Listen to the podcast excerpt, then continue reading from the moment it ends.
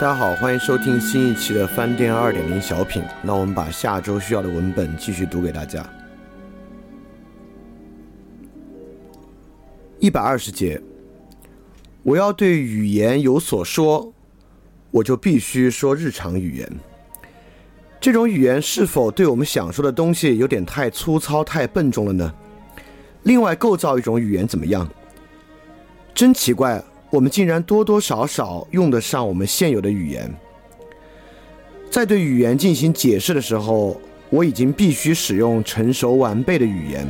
这已经表明，我关于语言只能提供出外部事实。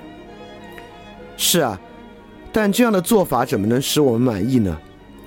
可你的问题恰恰是用这种语言做成的。如果确有疑问，他们就必须用这种语言来表达。而你的疑虑是些误解，你的问题关系到词语，所以我必须谈谈词语。你说问题不在于词语，而在于词语的含义，而你在这里又把含义想成是即使和词语有别，也总是和词语同类的东西。这是词，这是含义，就像这是钱，那是可以用钱买的牛。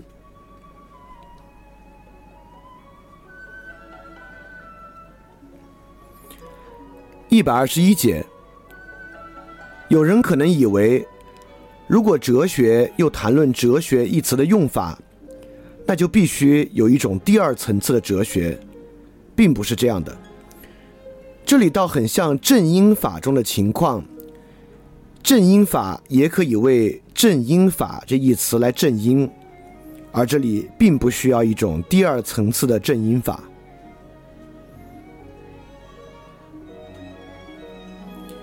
一百二十二节，我们对某些事情不理解的一个主要根源，是我们不能综观词语用法的全貌。我们的语法缺乏这种综观。综观式的表现居间促成理解，而理解恰恰在于我们看到的联系，从而发现或发明中间环节是极为重要的。综观式的表现这个概念对我们有根本性的意义，它标示着我们的表现形式，指示着我们看待事物的方式。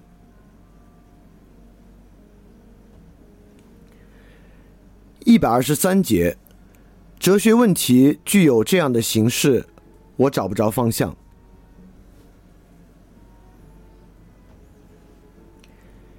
一百二十四节。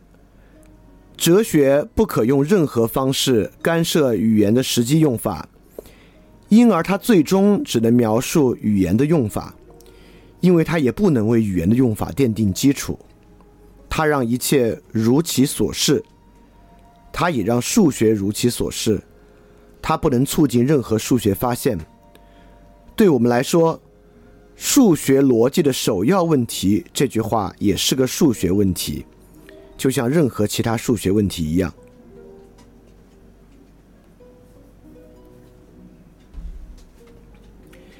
一百二十五节，借助数学或逻辑数学的发现去解决矛盾，这并不是哲学的事业。哲学的事业是让困扰我们的数学状况，让矛盾解决之前的状况变得更加可以综观。这里的基本事实是。我们为一个游戏定下规则，一项技巧，而当我们跟从规则的时候，发生的事情却与我们原来设想的并不一样。于是，我们就像被我们自己的规则绊住了。我们的规则里这类羁绊是我们想要弄懂的，即想要加以综观的。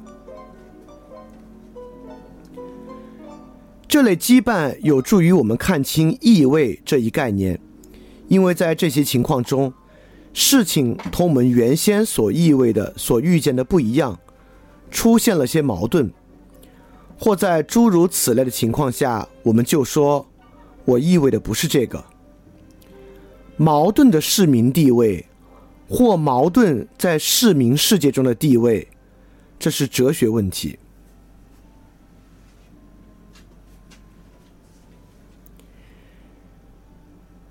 一百二十六节，哲学只是把一切摆到那里，不解释也不推论。既然一切都公开的摆在那里，也就没什么要解释的。而我们对隐藏起来的东西不感兴趣，也可以把一切新发现和新发明之前的可能性称作哲学。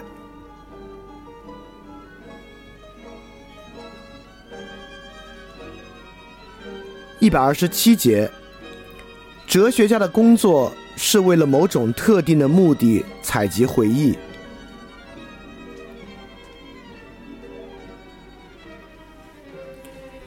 一百二十八节，无论谁愿在哲学里提出论点，都永不会有人同他辩论，因为所有人都会同意这些论点。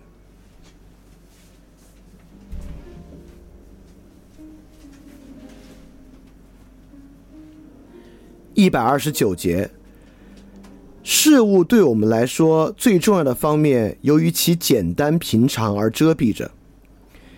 一个人的研究工作的真正基础，对他并不瞩目，除非有时候恰恰是这一点引起了他的注意。这等于说，一旦看到了就是最触目、最有力的东西，我们通常都熟视无睹。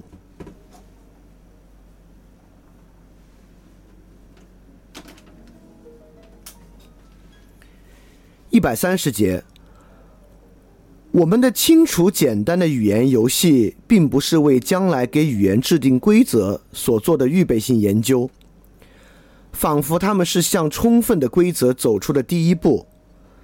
暂不考虑摩擦和空气阻力，勿宁说这些语言游戏在那里作为参照物，他们将通过相似性以及不相似性，来帮助我们领会我们的语言是怎样的一种情形。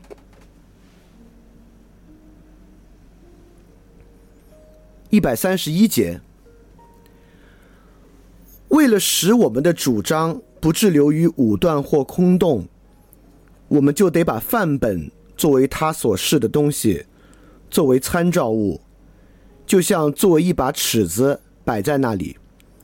只有这样做，而不是把范本当做现实必须与之相应的成见。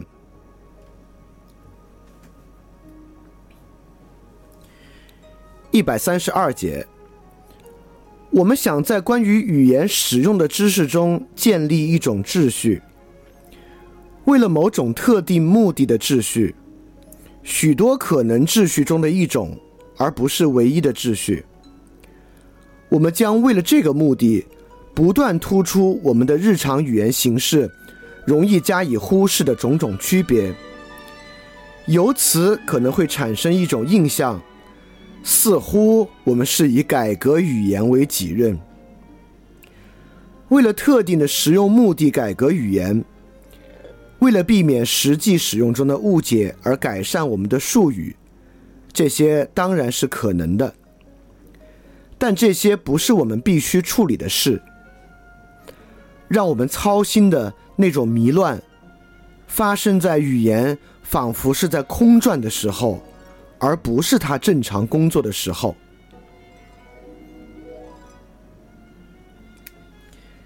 一百三十三节，我们要做的不是用前所未用的方式把语词用法的规则系统弄得精粹或完善。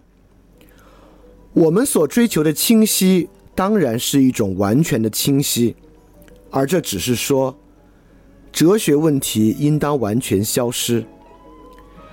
真正的发现是这一发现，它使我能够做到，只要我愿意，我就可以打断哲学研究。这种发现给哲学以安宁，从而它不再为那些使哲学自身的存在成为疑问的问题所折磨。现在，毋宁是，我们用举例来表明一种方法，而这一串例子是可以从中打断的。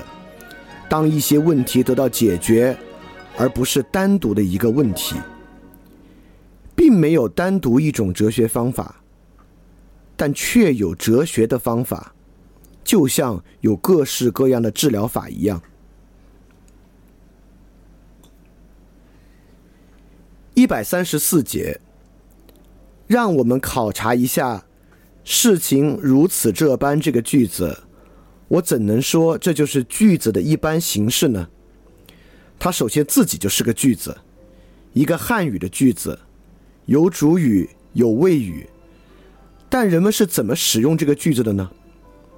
即怎么在我们的日常语言里使用这个句子的呢？因为我只能从日常语言那里得到这个句子。例如，我们说，他向我说明了他的情况，说事情如此这般，因此他需要预知。就此而论，可以说事情如此这般这个句子可以代表任何的说法。这个句子被用作一个句子的格式，但之所以能用作句子格式。只因为它具有一个汉语句子的结构，人们蛮可以不这样说，而说情况是这样这样的，情形是这样这样的等等，也可以干脆用一个字母，一个变相，就像在逻辑符号里那样，但谁也不会把字母 P 称为句子的一般形式。再说一遍，事情如此这般。可以当做一般形式，只因为它本身就是我们称为汉语句子的东西。它是一个句子，它却被用作一个句子的变相。说这个句子与现实一致，显然是荒唐的。它从而表明，我们句子概念的一个特征是，听上去就是个句子。一百三十五节。但我们不就对句子是什么，对我们在句子下所理解的是什么有一个概念了吗？是的，就此而论，我们对在游戏名下所理解的东西也有一个概念。当人们问到什么是句子，无论我们是回答别人还是回答我们自己，我们都会举出一些例子，而这些例子就包含着。可以称为句子的归纳系列的东西，在这种方式上，我们就具有了句子的概念。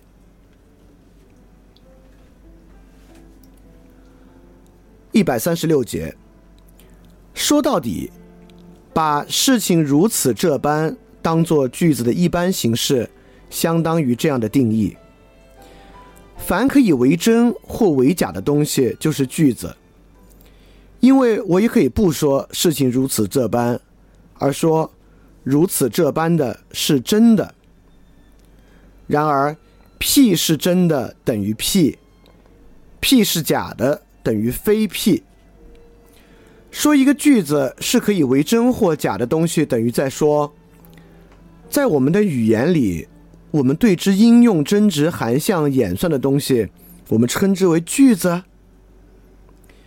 句子是可以为真或假的东西，这就是说，合于真这个概念的，或真这个概念与之相合的，便是句子。于是看上去，这个定义似乎已经规定了什么是一个句子。因此，我们似乎有了可以用来决定什么是句子而什么不是句子的东西，即真与假的概念。和真之概念咬合的，就是句子。但这是一幅特别糟糕的图画，这仿佛是说象棋中的王是唯一能够被叫将军的那个棋子。但这不过是说，在象棋里我们只能将对方的王，正如只有句子可以是真或者假的。这句话不过是说，只有对于我们称为句子的东西，我们才用真和假来做描述语。什么是一个句子？在这一种意义上，是由句子构造的规则决定的；在另一个意义上，则是由语言游戏中的符号的用法决定的。而真和假这两个词的用法，也可以是这个游戏的组成部分呢。这时，真和假的用法对我们来说，就属于句子，而不是合于句子。就像我们也可以说。叫将军属于我们对象棋里的王的概念。说叫将军不合于我们对于小卒的概念，可以是说，如果卒子也可以被将军，要是丢个卒子就算输棋的话，这样的游戏就没意思了，或者太愚蠢了，或者干脆太复杂了，诸如此类的。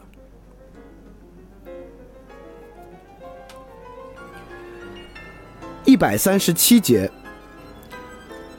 我们能不能用谁或者什么这样的提问来学习怎样确定句子的主语呢？这里倒的确说得上主语才合于谁或什么这一问题，否则我们怎样会通过这个提问来找出什么是主语呢？我们在这里所做的，就像我们要知道字母 K。后面的字母是什么？就顺着字母表一直读到 K。在何种意义上，字母 L 合于从 A 到 K 这一系列的字母呢？正是在这种意义上，我们可以说真与假合于句子。我们可以这样教一个孩子区分句子和其他表达方式：问问自己，能不能在他之后说是真的。如果可以，如果相合，那它就是个句子。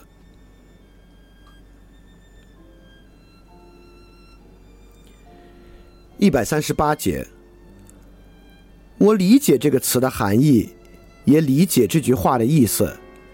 这个词的含义不可以合于这个句子的意思吗？或一个词的含义合于另一个词的含义？当然。如果含义就是我们对语词的使用，谈什么相合就没意思了。可听见一个词说出一个词的时候，我们的确理解它的含义，我们一下子抓住它，而我们一下子抓住的这个东西，当然不同于在延展在时间之中的使用。旁注：我一定知道我是否理解一个词吗？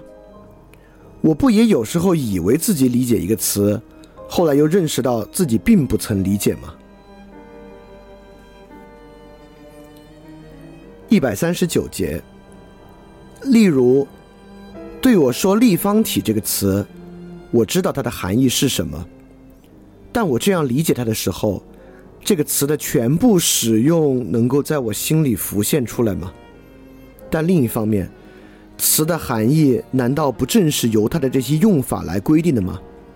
这些规定之间会不会彼此矛盾呢？我们这样子一下子抓住的东西，能够符合某种特定用法吗？能够合于或不合于某种特定用法吗？而一瞬间呈现在我们面前，一瞬间在我们心里浮现的东西，怎么可能合于一个什么样的用法呢？我们理解一个词时，在我们心里浮现的究竟是什么呢？难道不是图画一类的东西吗？它不能是一幅图画吗？好吧，假定你听见“立方体”一词的时候，心里的确浮现出一幅图画，例如一幅立方体的草图。在何种意义上，这幅图画能够合于或不合于“立方体”这个词的用法呢？你也许说这很简单，我心里浮现出这幅图画，我却指着一个三棱柱之类的说这就是立方体，那么这个词的用法就不合于这幅图画。它不相合吗？我特意选择了这个例子，很容易想象一种投影的方式，使得这幅图画竟然是相合的。立方体的图画当然提示了一种特定的用法。但我还是能够以不同的方式来使用它。旁注：A 例句，我相信在这种情况下，正确词应该是。这不是表明一个词的含义是某种浮现在我们心里的东西吗？而这种东西就像一幅图画，不多不少，正是我们在这种情况下要用的。设想我在庄重的、高贵的、骄傲的、可敬的这些词中挑选一个词，那不就像我从一个画册挑选一幅图画吗？不对，我们谈到恰当的词，这并不表明有某种诸如此类的东西存在。毋宁说，我们之所以说到那种图画式的东西，倒是因为我们能够感受到一个词是恰当的，因为我们在几个词中做选择，那情形往往就像我们在相似。但不尽相同的图画间做选择，因为图画常常用来代替语词，或用来图解语词等等。B，我看见一幅图画，它表现的是一个老人拄着拐杖上一个陡坡。为什么非是这样呢？假如他以那个姿势在往下滑，看上去不也可能是一样的吗？也许火星人会这样描述这幅图画，我们无需解释我们为什么不会这样描述。一百四十节。那么我所犯的是哪种错误呢？这个错误是否可以这样表达？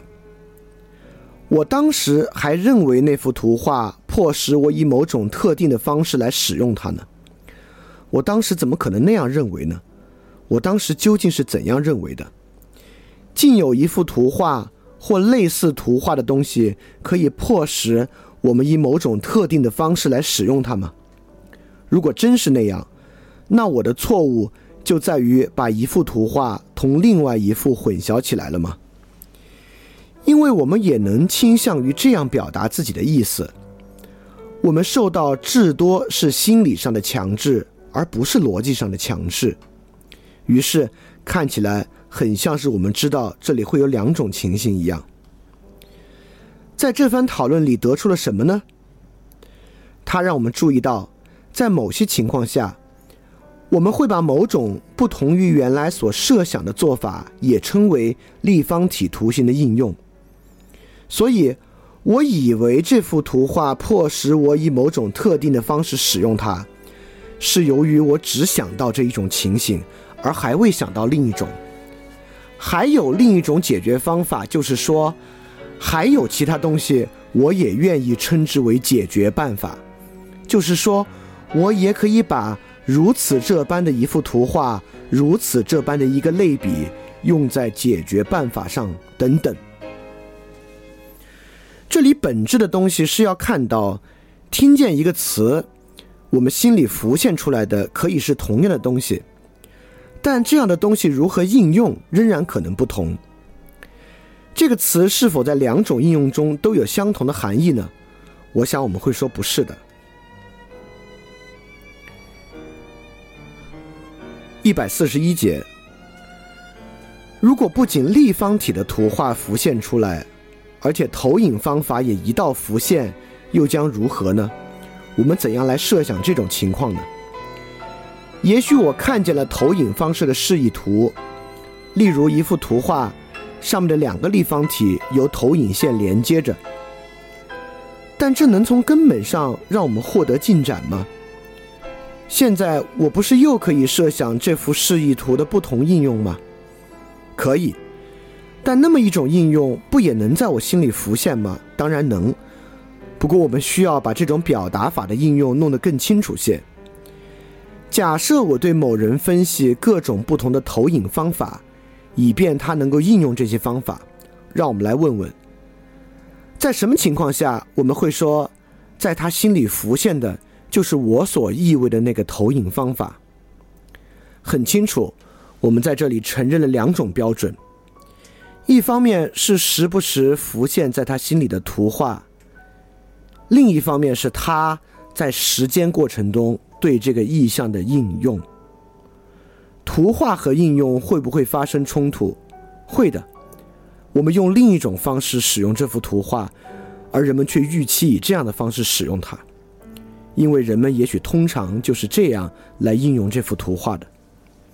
我要说，我们在这里有一种正常的情况和一些不正常的情形。一百四十二节。只有在正常的情形中，词语的用法才是明确规定好的。在那种情形下该说什么，我们知之不疑；情形越不正常，我们该说什么就越有疑问。假如事情同实际情况大不相同，假如我们没有用来表达疼痛、恐惧、高兴的特定词语，假如规则成为例外，而例外成为了规则，或假如两者出现差不多一半一半，那我们正常的语言游戏就一定会茫然失措了。我们用天平来称奶酪。按天平偏转多少来定价钱。假如奶酪经常没有明显的原因就突然胀起来或者瘪下去了，这个程序就失去意义了。等我们讨论表达式和感觉之间的关系以及诸如此类的时候，我们在这里所讲的就会变得更加清楚。旁注：我们为了解释一个概念的含义。我指的是概念的重要性，而必须说到的，往往是些极其普通的自然事实。这些事实由于甚为普通，而几乎从不被提起。